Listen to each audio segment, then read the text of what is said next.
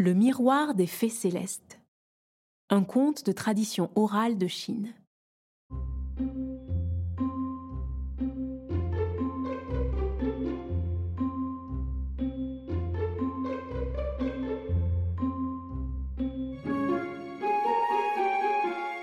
Avez-vous déjà entendu parler du palais de Brocard Mais si, bien sûr. C'est le palais des deux fées célestes qui tissent tout le long du jour les nuages pour l'empereur du ciel. Vous vous tromperiez bien si vous les croyiez heureuses de leur sort, car les deux fées s'ennuient à mourir dans leur palais. Un jour d'ailleurs, elles se sont sauvées. Écoutez plutôt. Ce jour-là, c'était l'anniversaire de l'empereur du ciel, et tous ses serviteurs étaient occupés aux préparatifs d'un grand festin. Les employés célestes s'amusaient dans les salles impériales et la garde de la porte du Sud, celle par laquelle on descend sur la terre, buvait joyeusement à la santé de l'empereur et sombrait peu à peu dans une somnolence béate. Les deux fées célestes étaient restées seules. Dans leur merveilleux palais, elles s'ennuyaient de vivre constamment dans la béatitude, de boire tous les jours du nectar, et de tisser tous les jours un nuage en forme d'enclume et sept nuages blancs moutonneux. Leurs jours se ressemblaient, comme un œuf ressemble à un autre neuf, et nos deux fées s'ennuyaient, s'ennuyaient à mourir. Tu sais, petite sœur, soupirait la plus jeune, je préférerais m'en aller et descendre sur la terre plutôt que de continuer à m'ennuyer ici. Les hommes ne connaissent pas leur bonheur. Tant de travail et toujours du nouveau, ça me plairait tellement. À moi aussi, continua l'aîné. Et si tu voyais leurs montagnes et leurs rivières qui serpentent, que c'est beau. Rien de pareil dans ce palais ennuyeux. Et si nous nous sauvions Le chemin n'est pas long de la pensée à l'acte. Les deux fées célestes se mirent en route, et sur la pointe des pieds, tout doux, tout doux, elles se faufilèrent jusqu'à la porte du sud qui conduisait à la terre.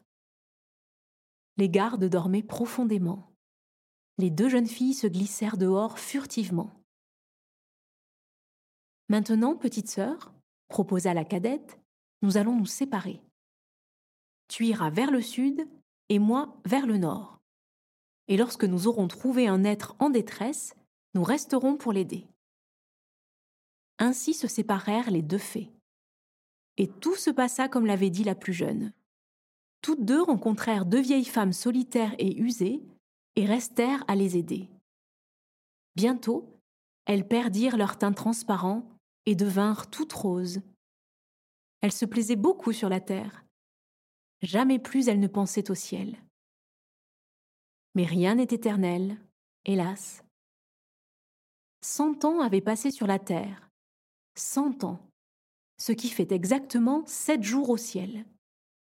Les festivités avaient pris fin et l'empereur céleste commença à chercher les deux jeunes filles. Mais en vain, elles étaient introuvables. Où sont-elles donc passées? gronda l'empereur. Voilà un moment qu'il n'a pas plu, et j'aurais besoin qu'on me tisse au plus vite un nuage d'orage. Et l'empereur fit chercher les deux fées. Les serviteurs revinrent bientôt pour lui apprendre que la porte du sud était ouverte et que les deux jeunes filles s'étaient probablement sauvées. C'est un comble s'écria l'empereur. Qu'on me les ramène au plus vite, sinon j'enverrai sur la terre une sécheresse abominable. Alors, les messagers célestes descendirent sur la terre à la recherche des deux fées. Ils les trouvèrent enfin. Mais les jeunes filles ne voulaient pas rentrer. Pourtant, il fallut bien se rendre. Pouvait-on désobéir à un ordre de l'empereur du ciel? Tête baissée, les yeux pleins de larmes, les deux fées reprirent le chemin du ciel. En arrivant devant la porte du sud, la plus jeune dit Petite sœur, je crois que je mourrai de regret si je ne peux plus regarder le monde en bas. L'aînée hocha la tête en soupirant, puis elle dit J'ai une idée. Jetons nos miroirs. Ainsi, quand nous regarderons en bas, nous y verrons se refléter le monde entier. Alors, les deux jeunes filles sortirent leurs miroirs de leurs larges manches et les jetèrent en bas. Les miroirs descendirent en scintillant, ils tournoyèrent un instant avec de petits sifflements, et tombèrent sur la terre, et ils se transformèrent en deux lacs enchantés, dont les eaux limpides reflétaient les montagnes, les forêts, les collines et les hommes. Et savez-vous où sont ces deux lacs? L'un est en Chine, c'est le grand lac occidental, et l'autre au Vietnam, à Hanoï.